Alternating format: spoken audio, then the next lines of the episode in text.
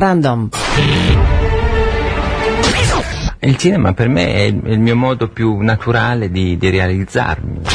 I'm much more comfortable criticizing people behind their backs. Al otro, a Borges, es a quien le ocurren las cosas. Random, una selección cultural. Por Bernardo Borkenstein.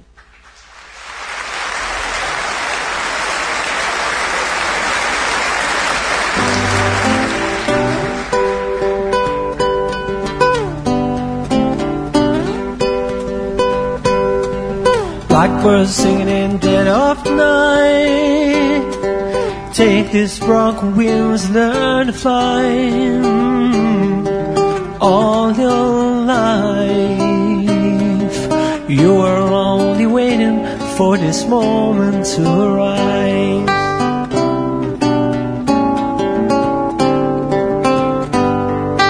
Blackbird singing in the dead of night. This song nice and learn to see all your life. You were only waiting for this moment to be free.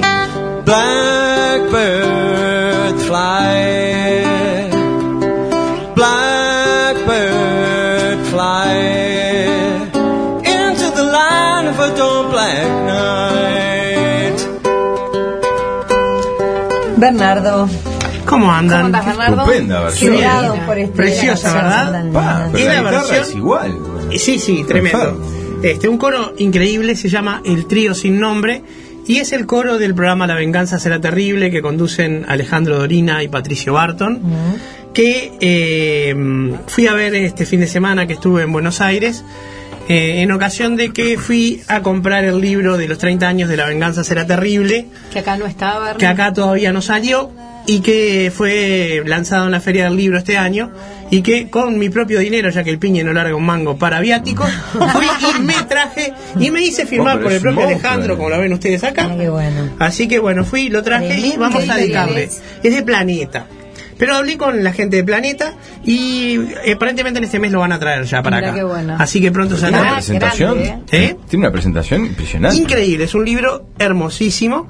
Este y bueno, eh, como le decía, resume es los 30 años de este programa increíble de el que probablemente sea el hombre de radio más original y más genial de todo el Río de la Plata, ¿verdad? Este y bueno, como les dije, fui allá, me hice con este libro y Bueno, vamos a dedicarle te- una columna. ¿Te lo hiciste? Sí, sí, fui, me lo compré y Mario Robeta o Robaina, no, ¿no? eh, yo fui, me lo compré, es mi libro, me lo compré. Bernardo. ¿Qué? Que es un hombre honesto, Borges. No, viste, yo sospecho de todo. Yo soy tan No, no, negativo. Perdóname, digo, está bien que el piñe no Siempre largue un mango, pero este libro es mío. ¿Sí? A ver, deja, a ver si hay alguien que dice algo de esto. Mi nombre es Alejandro Dolina y me asomo a esta columna para hacer una denuncia. Me ha sido sustraído un ejemplar del libro de la venganza, 30 años, y yo calculo que el culpable ha sido Bernardo. En todo caso, ya eh, la comisaría está interviniendo en el asunto. El libro tiene un inconveniente para el ladrón, que es su peso. El libro pesa posiblemente unos 8 kilos y es muy difícil de acarrear y de leer. La gente en realidad cuando lo compra, cuando lo roba, es pensando en ponerlo sobre una mesa ratona, razón por la cual en algunas librerías se vende el libro y se vende también como opcional la mesa ratona. Yo denuncio este robo y si alguno tiene algún indicio acerca del paradero de este libro, debe denunciarlo a las au- autoridades competentes. Eh, aprovecho para tomar contacto, bajo la forma de un saludo, con el calificado público de este calificado programa. Y bueno, era evidente. ¿no? Ah, en no. Uruguay raspas un poco y siempre hay un salto. Perdón, Bernardo, esto Y bueno, Qué este, fuerte esto, no lo esperábamos. yo no sé cómo consiguieron este audio, pero este ya les voy a mandar una carta documento. No, vamos a agradecerle a Alejandro que tuvo la deferencia de grabarnos este este saludo Me y este gustaron los guiño. 8 kilos de libro. Bueno, Sí. no pesa Anda 8 ahí, kilos, ocho, pero es, un libro muy grande, Grande. es pesado ciertamente, pero es un libro objeto de una enorme belleza, está lleno de fotos, es un archivo histórico importantísimo, está lleno de testimonios. Eh, ya lo vamos a ir desgranando a medida que avance de Random, pero vamos a contar un poco eh, sobre la historia primero de Alejandro y después del programa. Eh, primero, quiero empezar diciendo que esto es algo que para mí era como una especie de deuda personal. Yo tengo un, eh, una especie de... mm, Bueno, de eso, de una, una, una deuda que quería pagar, como en la canción de Darno Jans, Mm. que se llama Pago justamente, que empieza diciendo yo le debía esta canción, doctor, yo le debía esta canción a usted.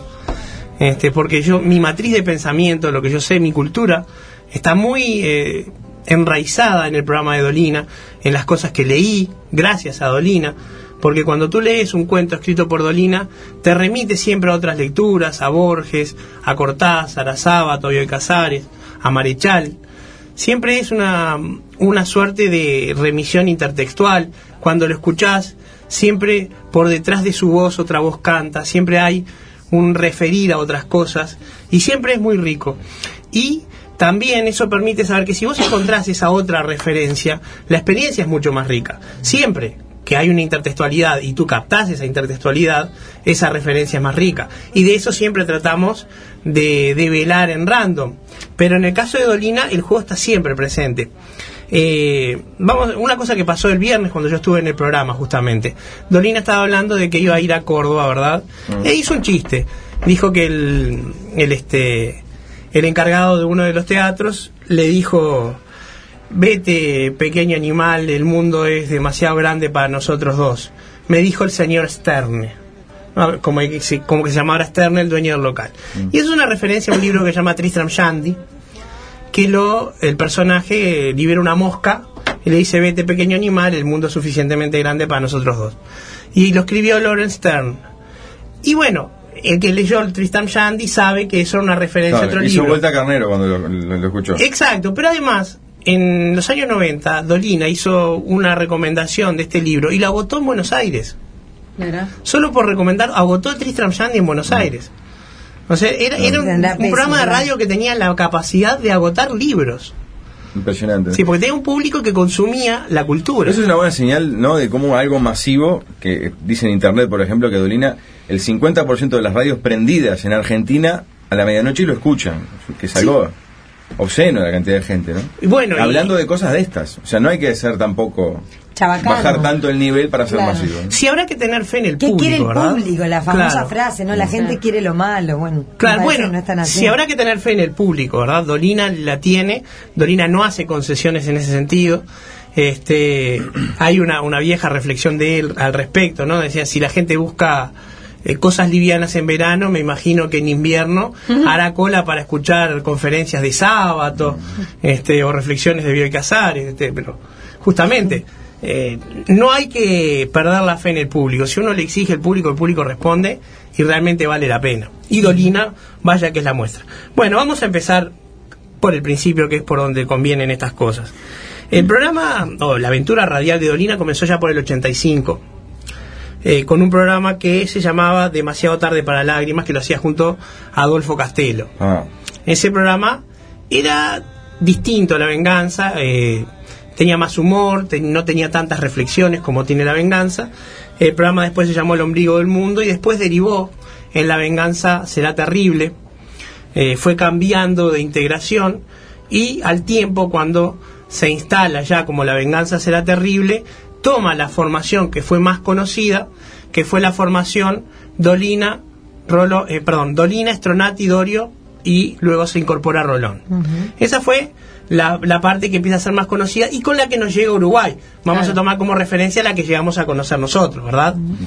Este, y ahí el programa empieza a tener una cosa que es muy importante, que es una estructura más o menos fija, que eh, es muy importante porque una de las acusaciones, a mi gusto miserable, que se le ha hecho a, Rolina, a Dolina, perdón, es que Dolina se repite en la radio. ¿Sí? Pero en realidad eso es una acusación que no tiene ningún sentido, porque decir que una estructura fija es una repetición es como acusar a Suárez de repetirse porque lleva siempre la pelota con la pierna derecha. ¿Sí? Eso es seguir reglas ¿no? y no repetirse. hay una cosa que se llama comedia del arte, donde los personajes están siempre fijos y son siempre los mismos. Y no pueden salirse del personaje y de sus reglas. Pero las situaciones se van este, desarrollando a medida de que esos personajes, según sus reglas, pueden improvisar en función de ellas. Y es ese mecanismo el que ha utilizado Dolina, por ejemplo, en las improvisaciones de humor. Algo parecido a lo que es la comedia del arte. Algo, un mecanismo que estaba muy bien instalado ya en la era de los 90, cuando Dorio ya no estaba, y los personajes eran más bien los que componían Rolón, Dolina y Estronati. Mm. ¿Sí? Cada integración tenía sus particularidades. Según quien estaba, el programa tomaba una cierta poética un poco diferente, porque cada uno de los hombres de Dolina le ha aportado una cosa. Todos grandes apellidos, inclusive que hasta parecen novelados. Los nom- un Estronati. ¿no? Estronati- Hasta ahora Rolón se masificó, pero en un momento el nombre, el apellido es impresionante también. Sí, Rolón ha tomado un nombre propio, por cierto. Claro, pero todo figuras con un peso bestial también. Sí, pero acá lo que pasa es que no los conocemos, pero allá, allá son conocidos también. Estronati es un gran locutor y conductor de radio, este, creo que está en Continental. Eh, Si no me equivoco, tiene un programa de música folclórica o algo así. Pero eso es muy conocido, él es un locutor. El, el- digamos, la figura del locutor de radio en Argentina es mucho más importante Sí. que acá en Uruguay. Sí, entre otras cosas, porque no cualquiera puede ser, hacer No cualquiera. comerciales y Exactamente. tienen que tener el título. Sí, exactamente. Y la voz que tiene, ¿no? Y claro, para eso tienen que tener ya la voz. Pero además, este, el- sí, la- las cualidades intelectuales que tienen para hacer el juego que hacen. Exactamente, y resonaban con Dolina de una manera absolutamente distinta. Sí, yo trataba de ver cómo hago yo para, para de, de una forma radial y breve, eh, cómo hago para graficar un poco cómo funcionaba esto. Y se me ocurrió comparar La venganza sea terrible con un cerebro y asignarle una parte en una analogía a cada uno, ¿no? Entonces Dolina, vamos a suponer, es el córtex prefrontal, la parte que piensa, la materia gris, ¿sí? Y el hipotálamo, la parte que regula. Dolina sería la parte que comanda. En ese sentido, Stronati era el cerebro del lagarto, la parte que reacciona a la parte instintiva. Stronati tenía el retruque rápido, el chiste momentáneo. Stronati era el que reaccionaba rápidamente contra Dorio o contra Rolón en los momentos de humor y sacaba un chiste que era inigualable. Cuando Stronati ya no estuvo más, hubo un tipo de humor que ya no se recuperó. ¿Sí? Pero mientras estuvo era increíble. ¿Sí? En la parte de las reflexiones, Stronati estaba casi siempre callado. Y por supuesto sí estaba en todas las partes de locución y eso porque era el locutor del programa. Pero en las partes de humor, el, el aporte de Stronati era necesariamente eso. En tanto que Rolón era el corroborador general, era el que sostenía la historia eh, aportando una, eh, un soporte racional a la narración, pero pocas veces la parte de humor. Era aquel contra el cual Dolina y Stronati se ensañaban. Hay una forma de analizar estas cosas que se podría llamar modelo actancial, en el sentido que podría decir que Rolón era el oponente y Dolina y Stronati colaboraban para este, intentar eh, vencer la oposición de, de Rolón. En distintas situaciones. Por ejemplo, querían comprar algo en la farmacia y Rolón les ponía obstáculos. O Rolón quería conseguir algo y los otros no lo dejaban. Era, clásico que este Rolón venía a comprar algo y Dolina decía 36 para no atenderlo. Eso era clásico, siempre era 36 aparte. este y bueno, esa era fue una época bastante larga, digamos, pero por ejemplo, cuando estaba Dorio un poco antes, el primer Dorio, Dorio resonaba con Dolina como nadie logró hacerlo, porque de todos los colaboradores, quizás sea el único que tiene la misma cultura que Dolina. Vamos a entenderlo, inteligentes son todos, inteligentísimos son todos, pero esa cultura imposible de describir, que han leído todo lo que hay para leer, que se conocen todos los poemas de memoria, que se conocen todos los libros de memoria y que los pueden citar al aire de una manera increíble. La única otra persona que conozco que lo puede hacer es mi esposa, entonces cuando lo hacen, ella entiende y yo no. Este, son ellos dos. Y cuando estaban, hablaban en un registro que Dolina podía lograr reflexiones que sin Dorio no lo logra. ¿Sí? Entonces hubo las dos etapas. En la primera etapa, Dorio tenía una frescura que después no la tenía, pero igual lo lograban. Y también hacían un chiste, que quiero dejar constancia acá, porque si no ese chiste va a quedar en el aire y parecerá que nunca nadie lo notó. Pero por supuesto lo notó mi esposa y me lo enseñó a mí.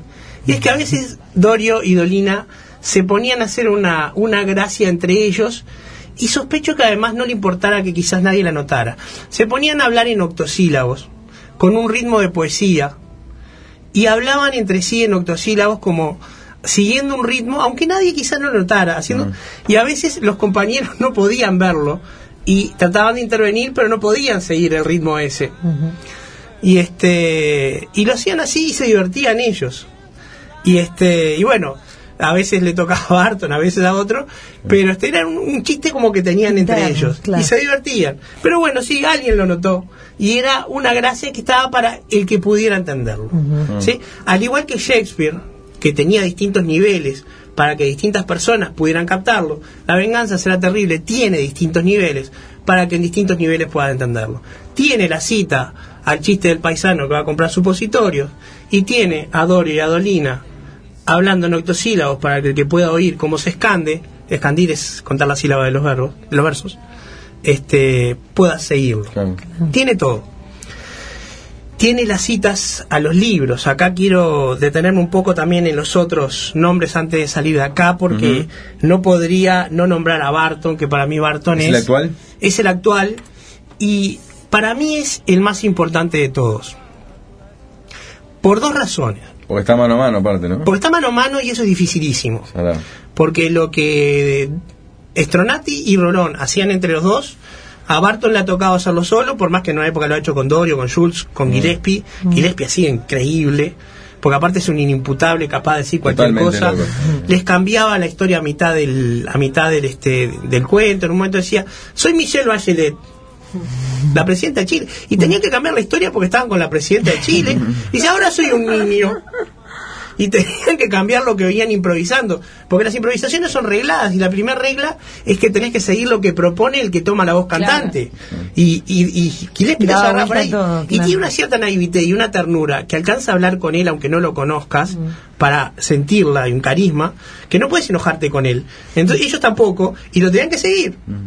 Entonces, Barton tuvo que seguir todas esas y ahora solo, y lo hace muy bien. Y por eso creo que ¿Y Barton por es qué el está más. solo Barton y no hay un tercero para hacer ese juego más fácil? No lo sé. Quizás sea un tema de presupuesto, pero no lo sé. Este, pero lo hace bien Claro, sí. y este y, es muy difícil de hacer porque las improvisaciones, tomando variaciones de dos, se acotan mucho. Claro, muy se acotan difícil. mucho. Claro, es muy muy difícil. Este, y entonces Barton necesita primero la proposición de al inicio del programa donde tiene que traer algo que supuestamente le pasó en el día para alargar como disparador y después el segmento de humor donde van a, bueno, no sé, no estamos solar y, y tienen que discutir sobre si hay vida en Egipto, si los extraterrestres este, van a conquistar la Tierra o si se le rompió el lavarropa, cómo arreglarlo. Pero este, tiene que, que lograr esos dos tramos de humor con sus diferencias y realmente es, de una complejidad importante. Eh, así que eh, creo que la importancia de Barton es, es muy grande y le tocó una cosa muy curiosa y es que el público, él no sé si lo sintió, creo que no, él- una vez lo entrevisté y me dijo que no, pero el público le hizo sentir al principio que no era Rolón. Ta- Le pre- preguntaban, ¿cómo no es psicólogo? Barton es un comunicador por, por, por derecho, siempre fue un periodista y un conductor de televisión muy importante.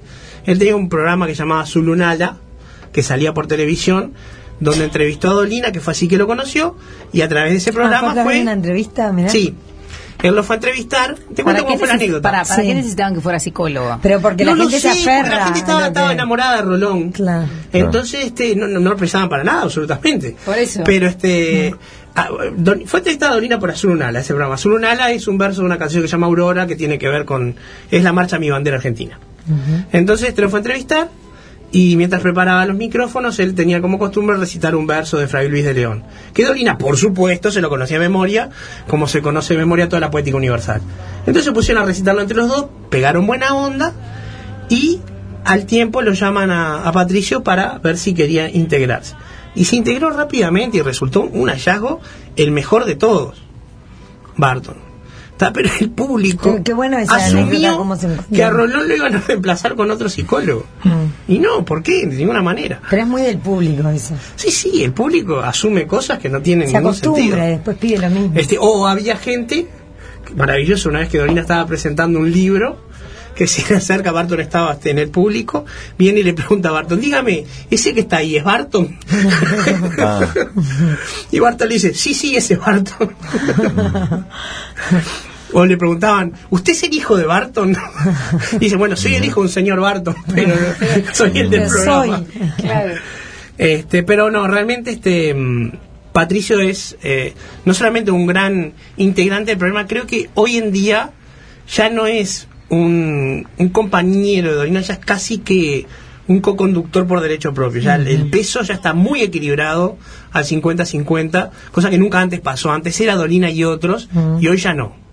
Pero eh, la voz cantante es de Dolina, las reflexiones son de Dolina, eso siempre va a seguir, porque el, digamos, el programa es Dolina. Sí, la- pero algo está bueno como analizar que no no se, no es esa cosa del ego de soy la figura y hago de conductor, sino que deja que el, el- Ah. el Barton haga del- el rol de conductor y él aguanta y la mete o agarra el hilo cuando cree. Pero es que Dolina, El en ese sentido, siempre, siempre fue crack, siempre supo lo que hacer. Eh, Ro- Rolón empezó como guitarrista de ocasión, iba cada tanto a tocar la guitarra. También Mm. lo descubrieron de esa manera. Este, un día, este, esto me lo contó Rolón en una entrevista también. Eh, un día le dijo, ta, quédate por ahí, y empezó a hablar, y bueno, se fue quedando, y la gente iba gustando, se iba quedando, y Rolón se tuvo que quedar a la sombra de Dorio, y eso era pesado. Mm. Dorio era muy difícil de, de compartir al aire, porque Dorio era muy inteligente y con mucha chispa. Fue muy difícil crecer a la sombra de Dorio. Este, y de un Dorio joven y muy activo. Este, entonces sí, digo, este, Dolina supo descubrir a, a- a muchos grandes talentos y, y dejarlos crecer, por supuesto. Claro. ¿Sí, sí? Y, a, y a su vez, eh, Dolina es el más grande, el uno en la radio, no cabe duda. Pero además es compositor de música, dramaturgo, eh, cantante y escritor. Es un gran escritor. Todo de eso es libros. antes de Dolina, digamos, ¿no? Seguramente por algo. Dolina brilla, el, el de la radio brilla tanto justamente porque es todo esto otro. Y bueno, sí, él es un artista integral. Sí, sí. Pero yo creo que lo que él es, primero que nada, para lo que realmente se formó, es como escritor y músico.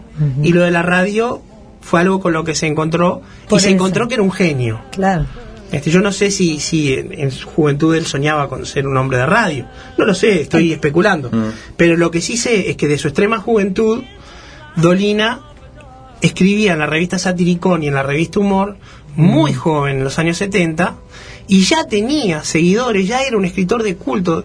Ahí ya escribía con sus personajes eh, míticos del barrio de Flores, los hombres sensibles, los refutadores de, de leyenda, los brujos de Chiclana. Y tenemos un audio de uno de mis grandes referentes en Uruguay, un excelente periodista que capaz que ustedes dos lo conocen, se llama Jaime Clara. Bri- brilla, brilla, como Me meteorólogo. suena, me Creo que- creo que- creo que me lo editaron, pero está por ahí, respeto. Para mí Alejandro Dolina es la revista Humor. No puedo dejar de, de recordar aquellas, aquellos artículos de la revista Humor de la década del 70. La radio vino después y, y debo reconocer que fue una sorpresa. Sobre todo los dos primeros bloques, esas historias que tienen que ver con, con las parodias históricas y esas crónicas este, las cuales se, se ríe de las revistas de autoayuda, etcétera, etcétera. Siempre disfruté muchísimo, muchísimo de esas de, de su programa de radio porque fue un, un hombre fundamental en la radio de noche. Dolinas para escuchar de noche y no estaba rabasada a veces de, de repetirlo y de pasarlo en, en horas de la tarde. Es para, para la noche. Este, la venganza será ter- terrible es eso. Eh, después, Las Crónicas del Ángel Grises, el primer libro es fantástico, una tapa de Nine con una caricatura y los dibujos de Hermenegildo Sabat, brillantes. Eh, o sea que para mí es un hombre de prensa, es un hombre que escribe, es un talento que escribe y es un, fue un innovador en la radio, fue un, un innovador y creo que es un hombre fundamental para los medios de comunicación del Río de la Plata. Muchas gracias a Jaime, que es un gran amigo y un gran periodista cultural. Un grande, Jaime. Este, Totalmente. Y tiene mucha razón, tiene razón lo que dice. tiene razón. Y aparte, Es como para él es noche, caricaturista, rescató a Carlos Nine, que era el ilustrador de los Bien. libros de Dolina.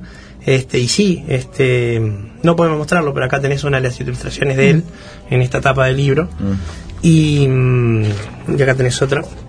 Este, quizás después manda algunas por este por Twitter en mi Twitter. Ah. Pero sí, sin lugar a dudas, la- la- yo leía humor sin saber en aquel entonces que- quién era Dolina. Y eran fabulosas, eran historias eh, de un romanticismo, de, un- de una metafísica interesantísima. Hablaba del amor, hablaba de unas ciertas aspiraciones de, de ideales de nobleza que en un mundo de mercaderes y en la época de la dictadura no eran comunes. Claro. Eh, Dolina tiene una particularidad, ¿sí? Es que él es un lector romántico, pero es un escritor bastante clásico. Es, es muy riguroso como escritor. Escribe con, con reglas duras, escribe con, con una justeza muy, muy, este, muy, muy borgiana. eh, pero lee con, con, con gustos románticos. De repente él te lee más, este, más cosas muy, muy, muy voladas, pero te escribe muy, muy ajustadamente. Entonces él no, no, no te va a escribir un converso libre, por ejemplo. Mm, y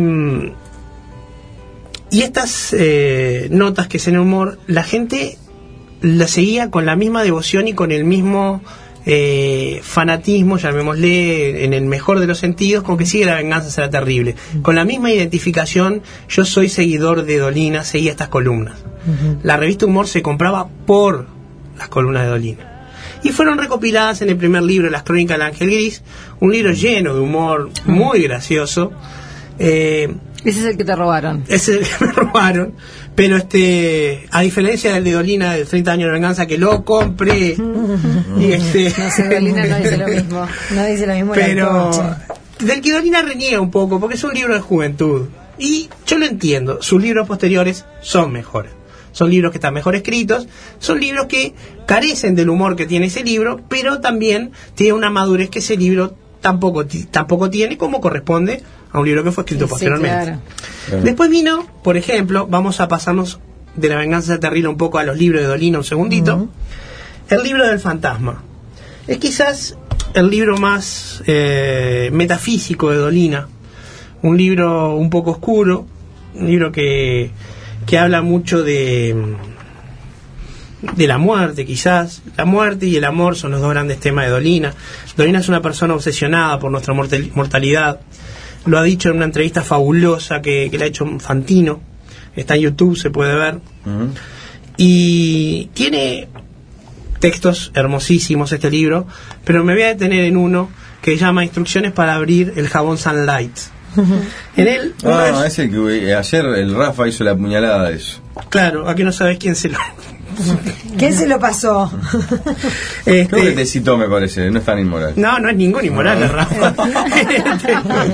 este, no, pero el, no lo voy a leer, por supuesto, porque es un poco largo, pero eh, Manuel Mandé, uno de los muchachos sensibles de Flores y el alter ego de Dolina en la opereta criolla Lo que me costó el amor de Laura, Laura uno de sus discos, eh, recibe el encargo de escribir un texto publicitario, las instrucciones para abrir el jabón Sunlight. Y va mechando un texto metafísico porque no tiene donde publicar sus textos. Claro. Entonces, en el medio de las instrucciones para abrir el paquete, va mechando su propio texto. Entonces, voy a leer al principio del, del cuento nada más. Dice, trabajo realizado por Manuel Mandé por encargo de la agencia de publicidad Vivencia. 1. Busque la flecha indicadora. 2. Presione con el dedo pulgar hasta que el cartón del envase ceda. 3. Disimule. Soy un joven escritor, escritor que no tiene otra ocasión de esta que esta de conectarse con la muchedumbre. Usted finja que sigue abriendo este estúpido paquete y yo le diré algunas verdades. y así sigue. Este, este texto es maravilloso. Termina diciendo como que el- le fue rechazado este, este Sí, proyecto, el, ¿no? el proyecto fue rechazado. Este, este texto para mí es el, el más bonito del, del libro, pero está lleno de estos hallazgos, ¿no? Un- Una, sobre las carreras secretas. ¿Estos sí se encuentran en la vuelta? Todos los libros de Sí, Dolina sí. están a la venta en edición de bolsillos, ediciones Menos este último que decías que todavía no llegó. Pero este porque no llegó, y- pero va a llegar, eh, indudablemente Sí, va a llegar. Pero los demás están, sobre todo ese. Sí, no, este sí, sí, pero ninguno falta. Este, vamos a hablar de este ahora, el tercer libro de Dolina, que se llama Bar del Infierno.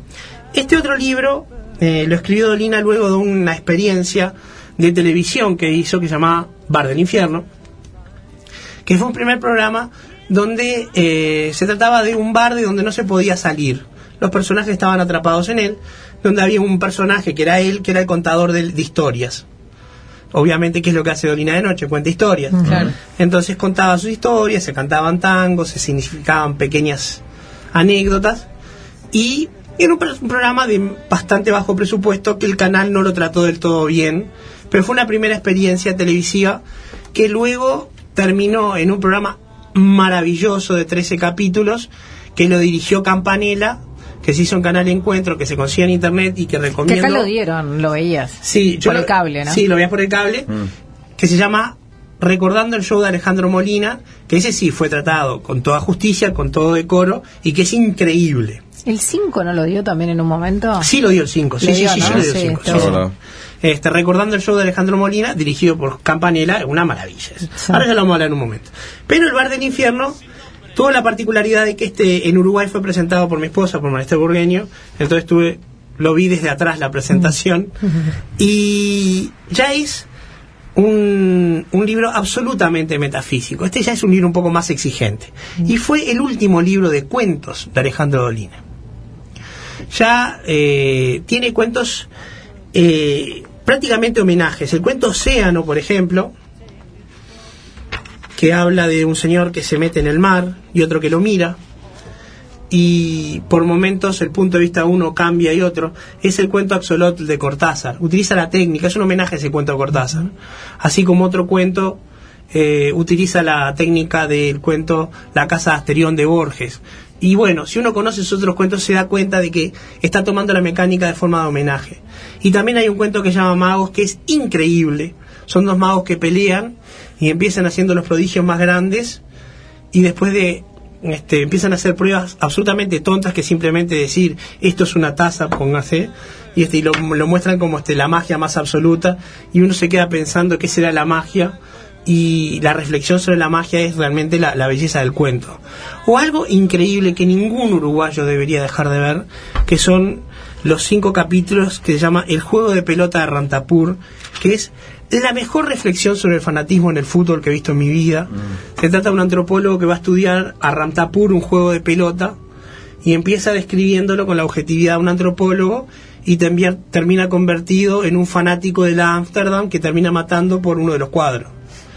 Entonces, a medida que va escribiendo su reporte, Ah, crece, termina crece. perdiendo la objetividad este, en el mismo reporte antropológico, ¿verdad? Es increíble, todo está en este libro junto con anécdotas de China, de Chang'an, de este, Chang, eh, Hangzhou, las dos ciudades míticas que más atraen a Dolina en su, en su narrativa. O sea, el último libro de cuentos del bar del infierno, el bar de donde no se puede salir, que a veces Dolina dice que el bar del infierno es el lenguaje. ¿no? Es el lugar de donde tampoco podemos salir, porque todo lo que decimos está dentro del lenguaje. ¿Se acuerdan cuando hablamos de Baferreira, cosas de palabras? Sí, sí. Dolina reflexiona mucho al respecto de eso. Así que el bar del infierno, también de Planeta, excelente lectura. Y la última novela, la, mejor dicho, el último libro anterior al, al de hoy, Cartas Sí. Marcadas, Ah. este es, esta es la primera novela de Dolina. Con esto, Dolina se diferencia del escritor con el que se lo compara todo el tiempo, que es Jorge Luis Borges. ¿Por qué? Porque Borges no escribió ninguna novela. Claro. Entonces, Donita, que tenía pendiente escribir una novela, demoró años en escribir este libro. Todos los este, que somos fan de él le preguntaban, ¿cuánto va a sacar un libro? ¿Cuándo va a sacar un libro? Demoró años en escribirlo. Este libro es fabuloso. Vuelve al barrio de Flores, donde están sus personajes. Manuel Mandev, el poeta Jorge Alén, el ruso Salzman, que se llama Bernardo Salzman, y a mí eso me perturba mucho, ¿Eso, ¿Eso por qué? porque se llama Bernardo. ¿Y por qué te perturba? No sé.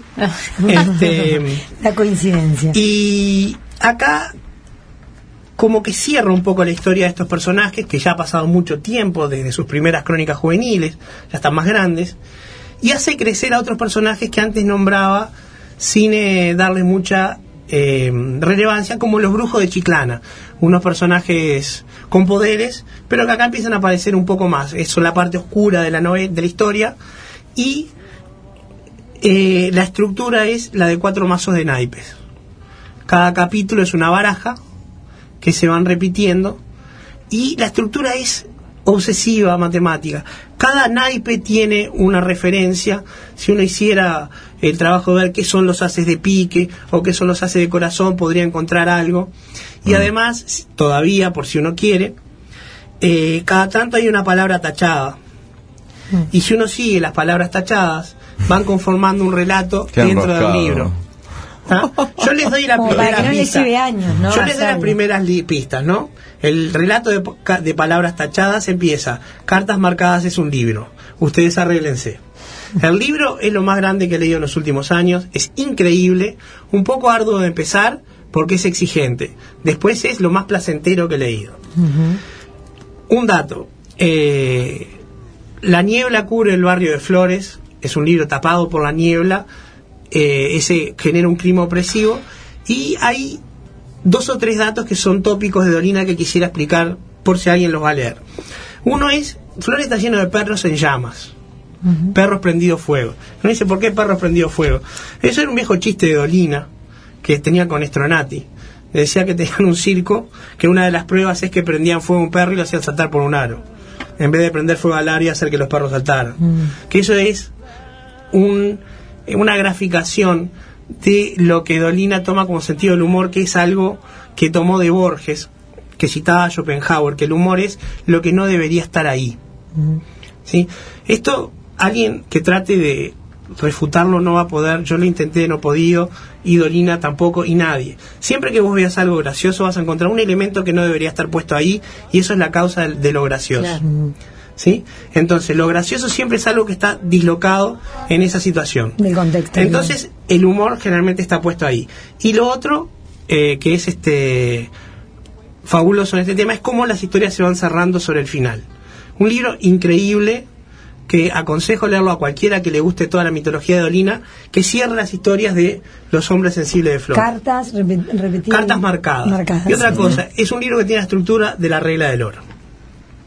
Bien, y por último el libro de los 30 años, la regla del oro es una regla geométrica que establece la proporción de la belleza que mm, cuando ves un rectángulo, cuando tiene la proporción de un rectángulo perfecto a la vista, es porque sigue esa proporción. Si no te parecería o muy largo o muy cuadrado. Entonces es visual. También hay una relación matemática que no, no viene al caso explicar ahora. Pero es algo así como 1,68. Entonces, este, la idea es que cuando uno pasa en un libro la proporción de la, de la regla de oro es como cuando uno está empezando a salir de un libro. Y ahí debería estar el, el desenlace. Y bueno, y en este libro eh, uno se encuentra con testimonios, ensayos y desgrabaciones del libro. O sea que es un libro que se puede leer por momentos, recorrerlo, salteado. De Y hay- grabaciones del programa. del programa, fotos. eh, es- se puede leer salteado, recorriéndolo como uno quiere. Es Y hay- como un libro objeto, además es de un alta libro objeto, calidad bellísimo, y tiene un este un excelente eh, ensayo de Jorge Dubati demostrando por qué lo que hace Dolina es teatro en radio. Demostrando que a- bajo ningún eh, parámetro puede negarse que lo que Dolina hace es otra cosa que teatro en vivo. ¿Sí? Y yo estoy de acuerdo, Dubati es el teórico que yo sigo cuando hago mis críticas de teatro. Este, y bueno, eh, esperemos, en agosto va a venir Dolina, vamos a verlo, pero tenemos una última cosa, ¿eh? ¿Al galpón de vuelta? No, al Sodre. ¿Al Sodre? Van mirá. al Sodre. Ojalá. Este, tenemos una última cosa que es un ahora que estamos hablando del recurso de audio de, de humor de Dolina. Dolina en el libro Crónica del Ángel Gris eh, especula sobre la imposibilidad de hacer arte en colaboración. Lo difícil que dos personas se pongan de acuerdo para hacer una misma obra de arte. Entonces habla sobre dos poetas que intentaban hacer un poema juntos. Pero uno era un poeta clasicista y el otro era un poema costumbrista. Se llamaban, el poe- uno era el poeta lunfardo Alonso de la Cueva y otro era el severo clasicista Fatiga Sustaita, que completaron el extenso poema Ninfas y Malandras, y del cual vamos a recitar algunos versos para ilustrar la justaposición de estilos. Esperen un segundo que voy a poner mi voz de recitar poemas. Némesis, vengadora, acude presto, con un nombre secreto entre los labios. Olvido no ha borrado los agravios. La diosa encuentra un taita bien dispuesto, que un poco rechiflado por el escabio, va a buscar a la mina y le da el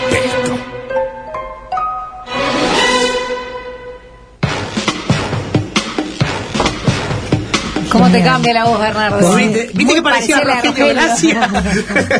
Vamos a agradecerle a. Rogelio que, que este, tuvo la amabilidad de, de grabar ese, ese pequeño audio. Bueno, la, la idea de Dolina es este justamente poner lo que no debe estar ahí para generar humor. Y con eso queríamos cerrar, eh, bueno, deseándole larga vida, la venganza será terrible, éxitos al programa, un saludo Alejandro, a Barton. Va a dejar de estar en espectador, pero seguramente hay alguna radio vuelve. Ya dejó de estar. Ya dejó de estar, sí. Nombrar también a una persona que está siempre ahí, pero no se nota, este, que es Mike Iglesias, la productora de años de Dolina, Sí, que lleva- siempre arreglando todo, y que tiene una gran particularidad, a diferencia de Carolina que me pega, ella no le pega a Dolina. Nunca vimos que te pegara, Carolina. Protesta. Se ríe allá atrás. ¿Adicto a las series? NS Now es para vos. Este espacio lo presenta Nuevo Siglo.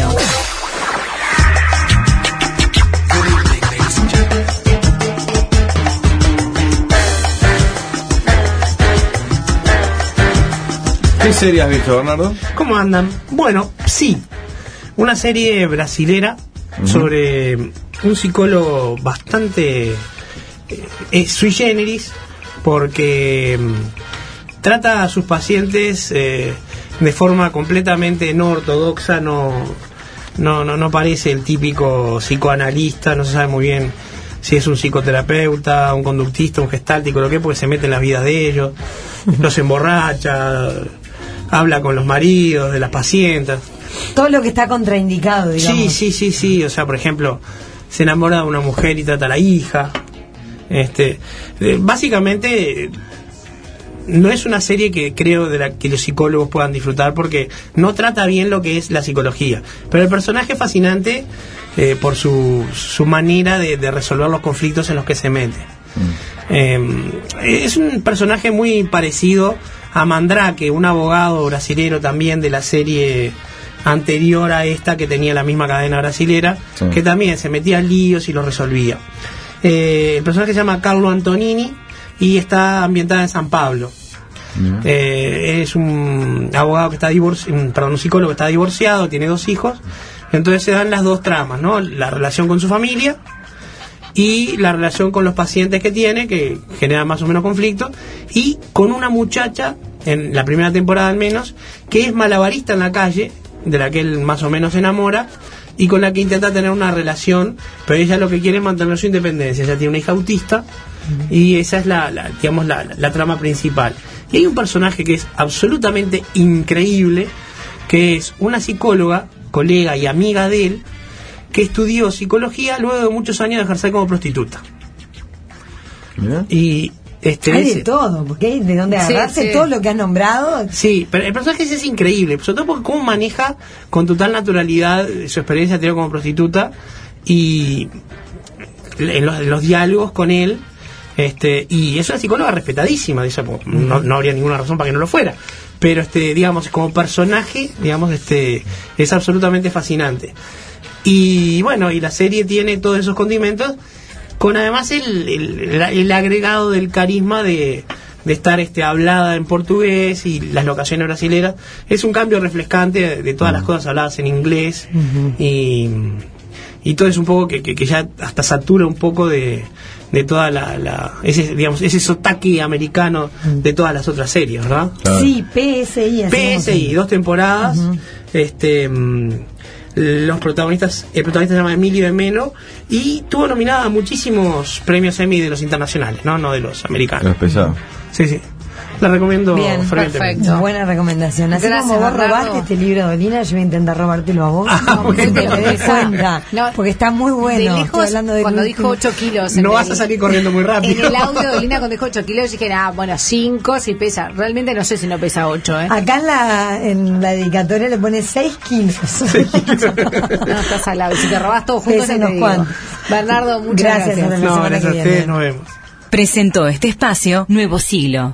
Con NS Now, mira todas las temporadas completas de esta serie donde y cuando quieras. Informate a nuestro sitio web o llamando al 1715.